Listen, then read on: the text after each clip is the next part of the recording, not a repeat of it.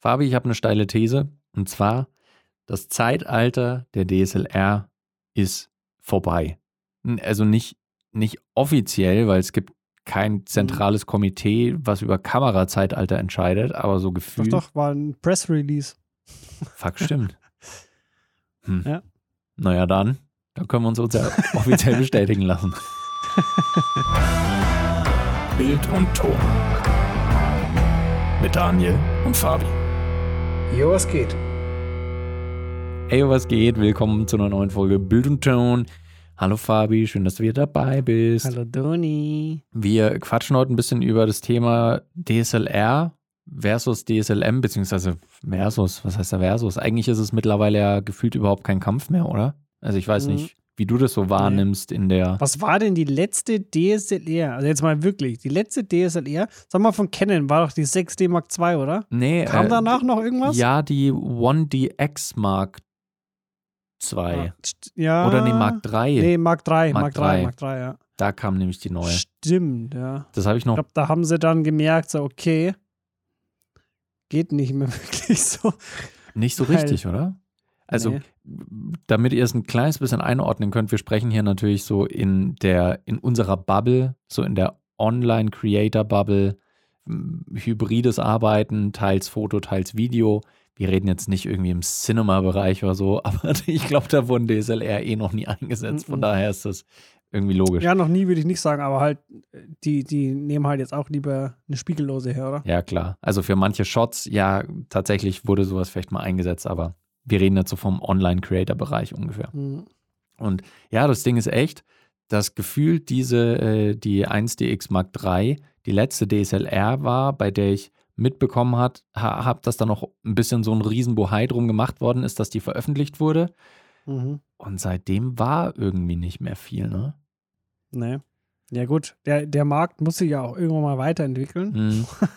Und ja, für, für was, für was soll der Spiegel noch gut sein? Gerade Hm. in, in dem Zeitalter, wo diese Cams, diese vermeintlichen Fotocams eigentlich größtenteils zum Filmen benutzt werden, Mhm. wo du den Spiegel eh nicht brauchst. Mhm.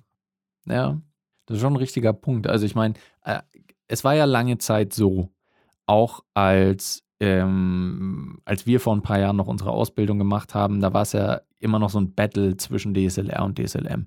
Da gab es viele Mhm. Videos, die Vergleiche angestellt haben. Viele Expertinnen und Experten, die gesagt haben, ja, das sind die Vorteile vom einen, das sind die Vorteile vom anderen. Und mittlerweile ist es so, dass gefühlt alle Vorteile von DSLRs, die damals immer aufgelistet wurden, halt einfach abgelöst wurden. Also sowas ja, wie, sind keine Vorteile mehr. ich glaube, was am Anfang häufig genannt wurde, war sowas wie längere Akkulaufzeit. Ähm, Was damals halt, wenn du keine Ahnung, die 5D Mark III verglichen hast von Canon mit der Sony Mhm. A7, ja, dann war das so. Dann war das eine wesentlich bessere Akkulaufzeit, die du da bei der DSLR hattest. Äh, Robustheit damals, dann was viele Ja. so, vor allem im Fotografiebereich, die Absolutisten gesagt haben, ist halt, dass äh, das Bild, was du kriegst, besser ist, weil, ähm, weil der Viewfinder halt einfach eine bessere Qualität hat als der elektronische Viewfinder Ja. bei den DSLMs. Mhm. War damals so, ja. W- War damals so, das ist ein Fakt, aber so mittlerweile ist es halt das Ding, dass der elektronische Viewfinder einfach fucking gut ist und dir wird halt gleich alles an Einstellungen und so Ja. Das, also das Ding ist, das, den Punkt habe ich nie so wirklich verstanden. Also vor, vor allem, so wenn du halt durch den Spiegel schaust, ne, das Bild schaut einfach komplett anders aus Mhm. als dein Endergebnis. Ja, Und ich fand schon immer besser, dass du einfach den Live-View hast, ja, weil du dann siehst, was du gerade aufnimmst. ja. Also auch von, von der Belichtung her und so, ne? Mhm. Wenn du das voll verkackt hast und hast halt nur auf deinen, äh, durch den Spiegel quasi geschaut, Mhm. dann hast du das ja gar nicht gesehen. Ja. Also ich war schon immer, war schon immer Freund davon oder Fan davon, halt im Live, mit dem Live-View zu arbeiten. Voll. Äh, Sehe ich ganz genauso wie du. Ich meine, mir geht es nochmal doppelt so, weil ich vor allem auch beim Filmen oder Fotografieren meistens meine Brille auf habe. Und. Ich bin dann halt so ein Dulli, Ja, ich weiß ich dann nicht, schiebe ich jetzt die Brille hoch und gucke dann irgendwie durch den Viewfinder oder gucke ich Mhm. durch die Brille durch den Viewfinder und Oder Dioptrien-Rädchen bis zum Getnau schieben. Ja, und das ist halt alles vollkommener Mumpitz für mich und deswegen mag ich von der Bedienung her halt eh lieber das, äh, das, das, das Display zu verwenden. als den Viewfinder. Ich weiß nicht, wie geht's denn dir? Hast du die Brille beim Filmen auch äh, auf Immer, ja. Ich habe die immer auf. Ja. Auch wenn ich sie für die meisten Fälle eigentlich gar nicht brauche. Also wenn ich jetzt vor dem Bildschirm sitze, Mhm. bräuchte ich sie eigentlich nicht. Mhm. Aber ich habe es da trotzdem auf, weil ich habe auch diesen Blaufilter und so. Ah, Okay. Ähm, und, und ich habe da keinen Bock, dass ich die ständig abziehe und Mhm. anziehe, wenn ich sie brauche. Deswegen lasse ich es einfach an. Ja. So, vollkommen egal. Aber was, was ich auch halt eigentlich eher immer einen Nachteil gesehen habe, wenn man mit dem, also mit diesem optischen Viewfinder, Mhm. also der, heißt optisch, ne? Ja, ja. wenn man nur durch das Glas schaut und Genau. durch den Spiegel. Ähm, für mich war das immer so, dass das eine komplett andere Bildeinstellung war. Mhm. Also du hast, wenn du nachdem dein Bild geframed hast, hat es am Ende nicht so ausgesehen, weil es immer ein bisschen off war. Ja. Und äh, für mich ist halt das einer der wichtigsten Sachen, so Bildkomposition. Klar. Und da, also das war halt für mich immer so ein Kriterium, wo ich sage, ja, nee, Mhm. äh, dann halt Live-View. Ja. Auch wenn es damals mit äh, 600D-Zeiten vom Live-View her noch nicht so geil war. Ja, ja. So im, im Gegensatz zu heute mit den Displays, obwohl die halt auch noch nicht so richtig geil sind, aber immer noch immerhin besser als, als damals, äh, habe ich trotzdem immer das bevorzugt. Mhm.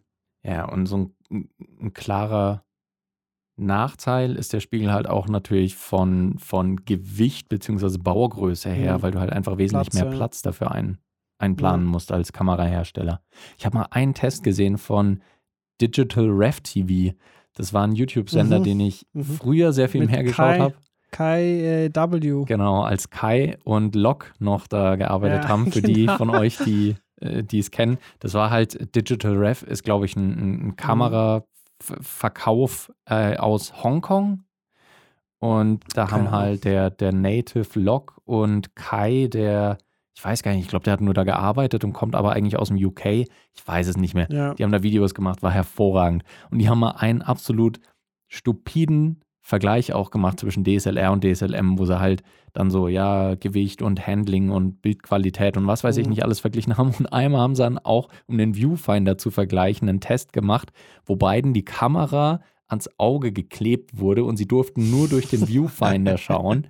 Und der mit der DSLR hatte dann halt den Vorteil, dass es keine zeitliche Verzögerung gab oder so. Und er hat die ganze Zeit live Mhm. gesehen, was vor ihm ist. Und der mit der DSLM hatte halt den Nachteil, dass es immer so leichte Verzögerung war und ein digitales Bild, was Mhm. natürlich überhaupt nicht praxisnah ist. Aber war ein, war ein sehr witziger Vergleich so. Ja. Du hast gesagt, mehr 600D hast du gearbeitet. Ähm, Mhm. hast du danach nochmal eine DSLR gehabt? Oder bist du dann direkt gewechselt ins Lager der Nee. Spiegellosen? Ja, ich bin da äh, Also das Ding ist, ich hatte die, da war die schon sackalt. Mhm. Also es war meine erste, ich sag mal, vernünftige Cam zu Mhm. dem Zeitpunkt, Ja. die ich mir leisten konnte. Und die, die war da aber schon sehr, sehr alt. Mhm. Und danach war das Upgrade dann zur A7 III schon. Ja. Also das war aber auch schon im Hype-Zeitpunkt, wo das das Nonplusultra war. Ja. Das war genau da, als die A7R3 rauskam.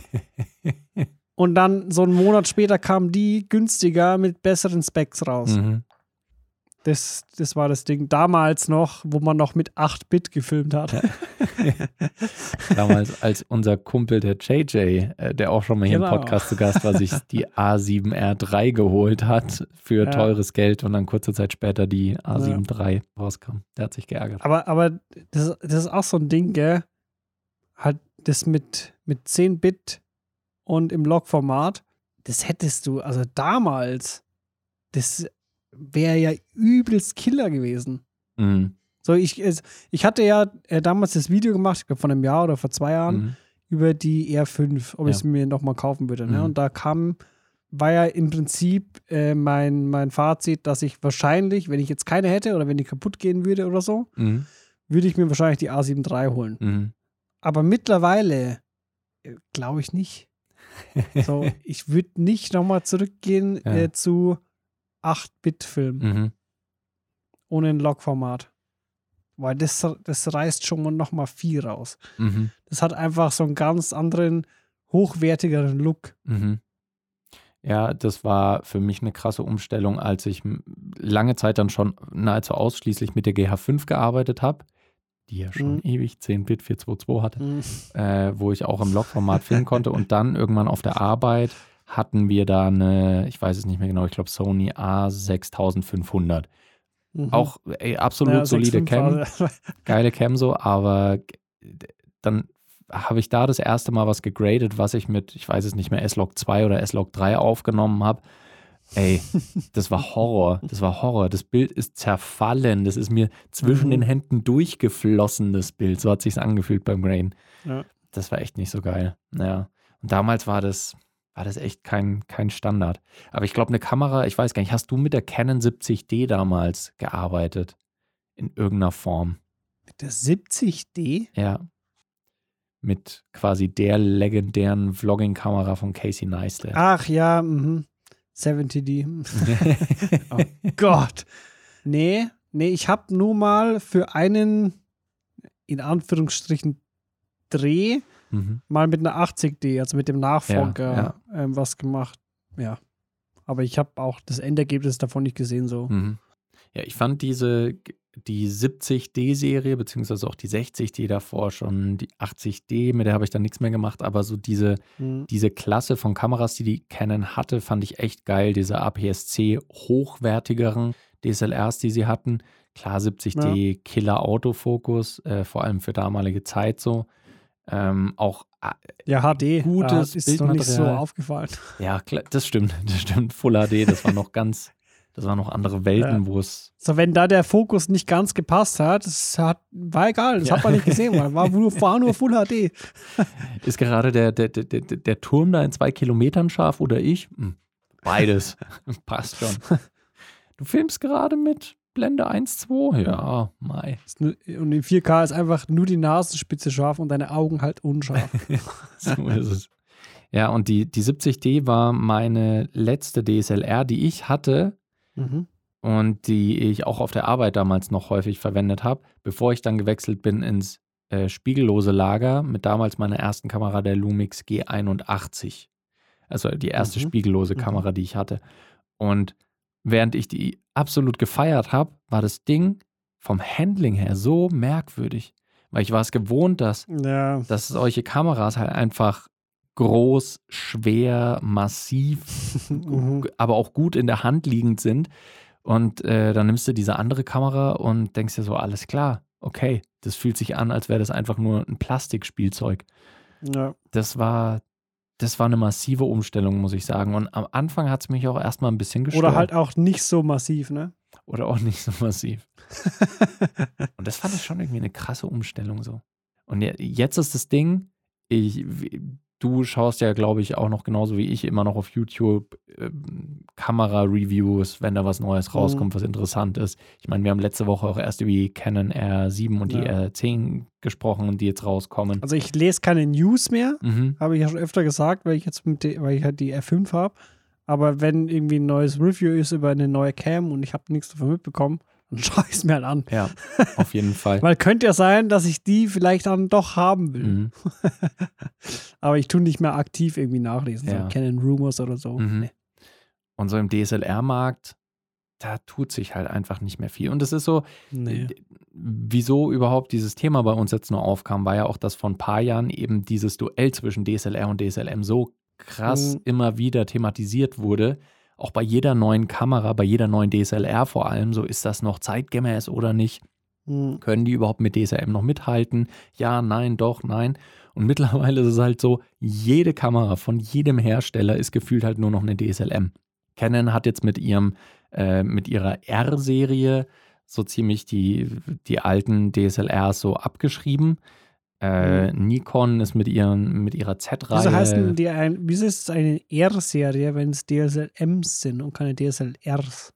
das, das weiß ich auch nicht. Aber eine M-Serie hat Canon auch schon gehabt, deswegen haben sie es jetzt. Hm, Stimmt, ja. Die haben nicht so viele Buchstaben bei sich im Alphabet. nee, und das ist irgendwie so die Sache, wo wir überhaupt erst drauf gekommen sind. Und es wurde aber nie offiziell so ich, ich sage schon wieder offiziell, es wurde nie so verkündet oder thematisiert oder dass ein Kamerahersteller gesagt hätte, okay, wir, wir, wir äh, lassen unsere DSLRs jetzt sterben und DSLM sind superior. Mhm. So, nee, habe ich zumindest nicht aktiv mitgekriegt, dass das ein Hersteller so ausdrücklich gesagt hätte. Nee. Nee, aber ich glaube, ich glaube, das Ding ist, das ist halt einfach auch so eine, so eine Technologiefrage. Also für, für was braucht man den Spiegel noch heutzutage? Ja. Braucht man einfach nicht mehr. Und das sind einfach halt auch Kosten, was die sparen, glaube ich. Hm. Weil diese Minispiegel mit diesen mechanischen Teilen, ne? ja. ich glaube, da, da, die sparen sich wirklich viel. Gut, man baut halt jetzt einen Bildstabi dafür ein, Ja. aber das bringt halt auch Mehrwert. Ne? Also du, du kaufst ja lieber ähm, eine Spiegellose mit einem Bildstabi als, als einen richtig geilen Spiegel. Mhm. Keine Ahnung, Zeissglas als Ja. Spiegel oder so. Und das Ding ist ja auch, dass äh, durch den Wegfall des Spiegels eins der anfälligsten Teile in der Kamera für Schäden Mhm. auch noch jetzt verschwunden gegangen ist. Na, Es hieß ja immer, dass eine DSLR so Pi mal Daumen eine Lebensdauer von, ich weiß es gar nicht mehr, von Ja, stimmt. 50.000 Ist oder in Auslösungen, 100.000 ja. Auslösungen hatte. Ich glaube, 100.000 Auslösungen war so die Daumenregel. Und bei guten Profi-DSLRs waren es dann 300.000. Äh, so irgendwie die 5D-Serie von Canon zum Beispiel, ja, da so 300.000 Mhm. Auslösungen. Und da musste man dann auch immer schauen, wenn man auf Ebay eine Kamera erstanden hat, so, ja, wie viele Auslösungen hat die? Oh, hm, Ja. ja, naja, vielleicht ist Wenn da es überhaupt da gestanden ist. ne? Ja. Die Struggles. Und ich muss auch sagen, dass, dass es nicht ganz, also die 100.000 Auslösungen sind oft auch überschritten worden natürlich. Also Mhm. es war selten so, ja, ist wie bei einem Auto, ne? ja, es ist halt gibt auch Diesel, die haben irgendwie 500.000 Kilometer drauf und fahren noch. ja, voll. Von daher, aber trotzdem, es war halt einfach ein Teil, was tendenziell im Vergleich zu den anderen Teilen häufiger kaputt gegangen ist und Mhm. dazu geführt hat, dass man gesagt hat, okay, ich kann die Kamera jetzt nicht mehr verwenden, auch weil die Reparatur vielleicht dann fast genauso viel gekostet hätte wie eine neue Kamera Ja. und dann und das ist jetzt mittlerweile nicht mehr nicht mehr notwendig im, im selben Umfang. Ich meine, es gibt immer noch einen mechanischen Shutter, der aber jetzt halt nicht mehr aus dem Spiegel, der geklappt Mhm. werden muss, besteht, sondern halt nur noch ja der der Verschluss, der Zum Sensorschutz eigentlich der noch, ne? Sensorschutz, der geöffnet und geschlossen wird. Und ich glaube, dass es auch immer noch ein Bauteil ist, was anfällig ist. Klar, weil Ja. es halt sehr schnell irgendwie flattern und aufschlagen und zuschlagen muss, aber trotzdem ist es einfach nicht dasselbe wie der Spiegel damals. Mhm. So, bist du da in irgendeiner Form nostalgisch? Würdest du sagen, du vermisst DSLRs ein bisschen? Oder ist dir es scheißegal und du findest das- DSLM nee. eh viel besser? Ist vollkommen wurscht. So, also ich meine, vom, vom Ding, also vom, vom Handling her, Ja. finde ich, ist ja, ist ja die R5, die ist zwar, also eigentlich der Vorteil bei den Spiegellosen war immer, die sind kleiner, kompakter und leichter, ne? Mhm. Und das fand, das für mich war immer ein Nachteil bei der äh, A7 III, Mhm. weil die halt mehr so zwischen den Fingern lag als in der Hand. Ja, ja. Und das ist ja bei der R5 jetzt wieder komplett anders, Ja. ne? Obwohl die eigentlich viel kleiner sein könnte, aufgrund ihrer technischen Vorgaben, ähm, ist es aber nicht. Die, Mhm. Es ist immer noch eine, eine, eine solide Cam, die gut in der Hand einfach liegt. Und das war mir wichtig.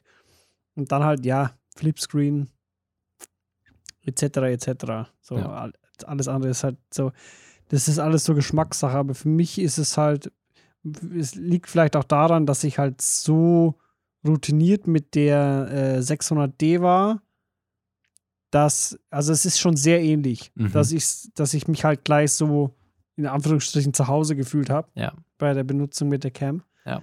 Aber das war für mich schon, also schon ein Pluspunkt auf jeden Fall. Mhm. Ja. Also vermissen tue ich eigentlich nichts. Mhm. Geht mir ganz ähnlich. Also wie schon gesagt, der, der Umstieg auf Spiegellos war erstmal ungewohnt, aber gerade wenn man dann halt auch die, die mm, Kameras, die DSLMs mit einer besseren Leistung äh, oder einer besseren Mhm. Verarbeitung verwendet und dann auch eben wieder größere Objektive, ist so der Handling-Aspekt kein großer Unterschied mehr. Mhm. Was ein bisschen, was ein bisschen schade ist, weil ich tatsächlich diesen, den Sound und das Gefühl schön fand vom Spiegel. Das, das laute Ja. Klacken wirklich und wirklich die Wucht, die du so ein bisschen gespürt hast, wenn der Spiegel hochgeballert ist. Das finde ich Ja. fast ein bisschen schade. Allerdings ist es jetzt auch nicht so, dass ich sagen würde, ich vermisse es in dem Sinne. Mhm. Also, Ja, war bei mir nie so. Weil ich war ja nie so der Fotodude, ne? mhm. Ich ja, war ja. schon immer Video first. Ja.